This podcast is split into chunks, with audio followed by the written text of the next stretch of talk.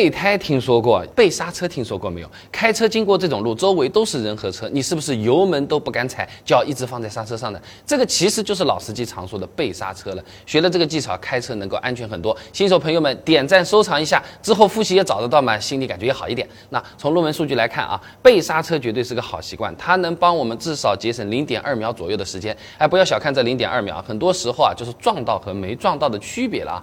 比如我们在的城市道路六十公里每小时速度在开。备刹车差不多能减少三点三米的刹车距离，差不多已经大半台车子的长度了，是真的可以帮我们避免一些事故的啊。那像是现在的这个窄路啊，就建议把脚搭在这个刹车上了，说不定路边停着的哪辆大车后面，哇，突然之间一个鬼探头，一个人一个电动车就冲出来了，哎，他是不看路直接走出来了，那我们还是得刹得住的。那还有现在这种夜间没有路灯的道路，大灯呢只能照亮前面，如果侧面突然穿过来个什么人啊车啊，我们也要立刻反应过来踩刹车的。那除了行人、非机动车外呢，有些汽车啊，我们也是得注意的。你比如过这种路口啊，我们自己车道前面一马平川，什么车子也没有，但是边上有堵着的车子，万一有一台车子突然变道过来，你备了刹车也是能及时刹住的啊。不过这个备刹车的这个技巧也是要灵活运用的啊。大部分车子的这个刹车踏板，它是会比油门踏板设计的高一点的，大一些的，方便紧急情况下啪一脚下去，直接就能够踩得到啊。那长时间把脚搭在这个更高的踏板上，其实累的、酸的啊。